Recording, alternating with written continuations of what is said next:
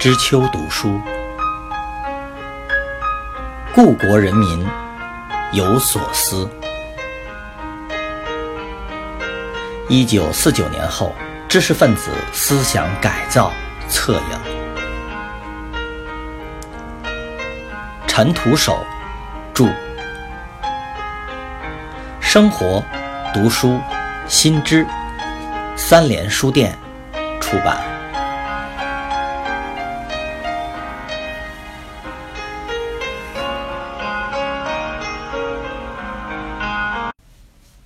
三，陈元出任北师大校长时，名义上是说掌握全面，但一落到实际，他就只领导校长办公室、大词典编纂处和研究所。所谓的研究所尚未成立，大词典编纂处也较为空泛，而校长办公室更是空洞化的运作，造成他在学校没有什么实际工作可以负责的。最重要的是，由于中共构建的组织体系的党外排他性，挂虚职的陈元与北师大各系统是脱节的、隔离的，教务、人事等大权根本无缘经手。正因为对学校具体情况不了解，本来颇具几十年教育行政经验的陈元，往往对工作提不出意见和办法。下面偶尔来请示。也不知如何决定，这使得陈时常处于苦恼和困窘之中。时间一长，慢慢适应并养成习惯之后，反而大小事都要请示党委书记来定。只有与书记商量，得到认可后，才稍觉放心。陈元自己对此有个解释的版本，如实再三在会议上说：“我几年来因病未愈。”但师大还是办下来了，没有党的领导是不可能的。解放前提教授治校，现在体会到应当明确提出以党治校。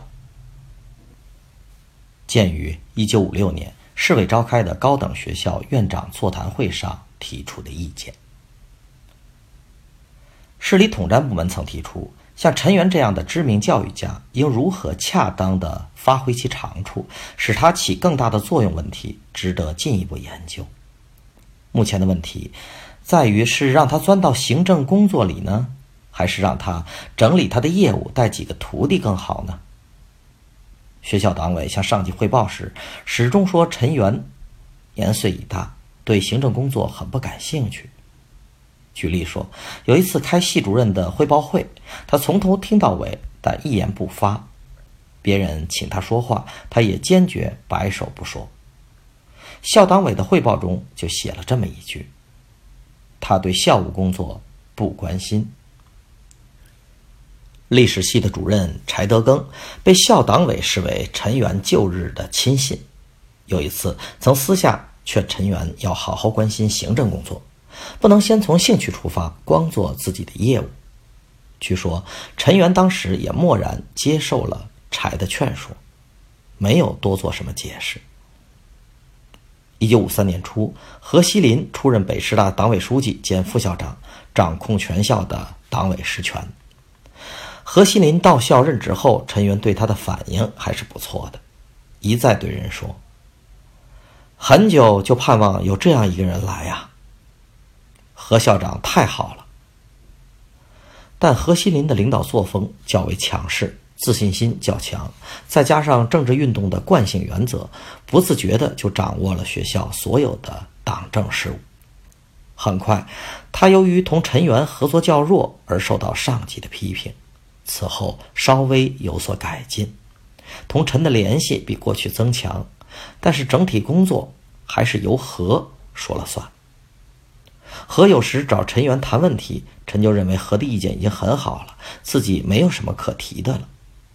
时间一长，竟成了一个工作模式。陈对何事事依赖，高高挂起，被校办的一些工作人员戏称为“排位”。北师大虽然在行政上建立了校长、教务长的联席会，但只是拿一些琐碎的具体事在会上讨论，而且会前大都没有准备。与会者在会上随便聊几句就走过场了。学校的核心或中心工作一般不拿到联席会上来讨论，而由党委会去决定。一九五三年三月，联席会有一次开会讨论一般性的教学计划，预定下午两点开会。上午十一时半，身为副校长的何锡林才去找陈元和副教务长林传鼎商量。下午两点前，告知另外一位副教务长齐开智。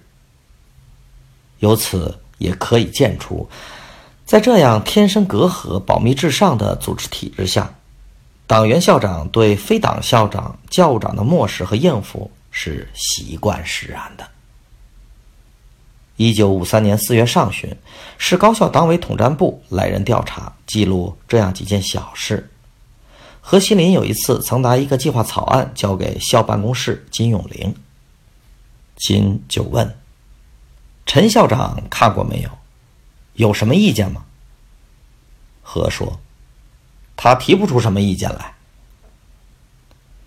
进步群众刘乃和反映，有时陈元在办公室里转圈说：“你说，我应该干些什么呢？老了，做不了什么事了。”有一次他说：“年轻人，指何西林，那么能干，偏偏身体不好。”我这老头子呢，没有能力，身体反而那么好。刘乃和还验证了校内传言甚久的排位说：“说陈校长过去是傀儡，今天是排位。”有一次，某系的学生慕名来办公室请陈元校长题字，陈高兴的答应了，亲自拟好题词的内容，多是鼓励性的简单言辞。思虑再三，最后还得请何西林看看题词妥当不妥当，才提笔挥就。鉴于一九五三年四月二十日高校党委统战部各校上层统战工作情况，在北京高校中，非党校长不受重视而被忽略，是左倾政策推行后必然带来的一种工作常态。陈元的境遇并不是偶然的个例，也不是北师大独有的现象。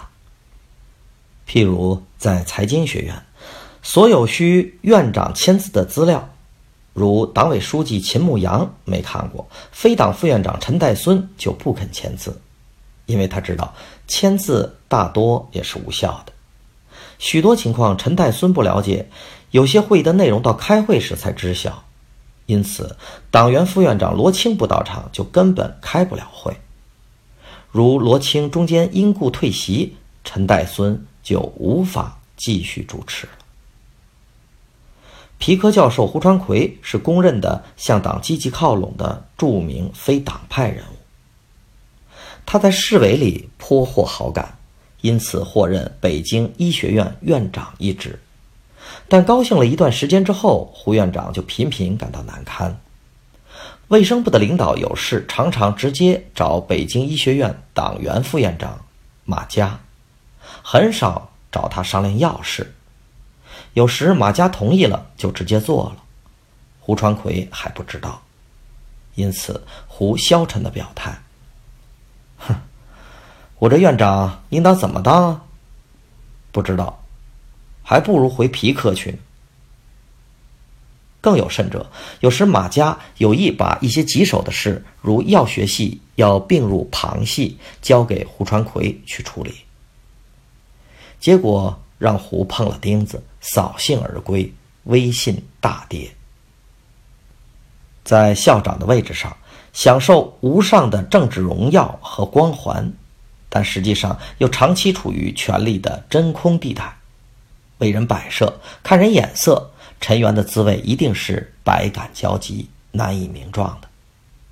在二十世纪五六十年代起伏不断的思想运动之中，陈元在大小会上说了不少拥护式、配合式的急令话、应景话，已经难得听到他脱口而出的内心言语。一九五五年初，有一回听说李四光、华罗庚。在中国科学院会上遭人批判而流泪，陈。元极为少见的大发脾气。如果把我像他们那样在台上被斗，我可不干。这种激烈的表态对于陈元来说，只能落在口上，只是一时苦闷的发泄，也是自卫性质的表露。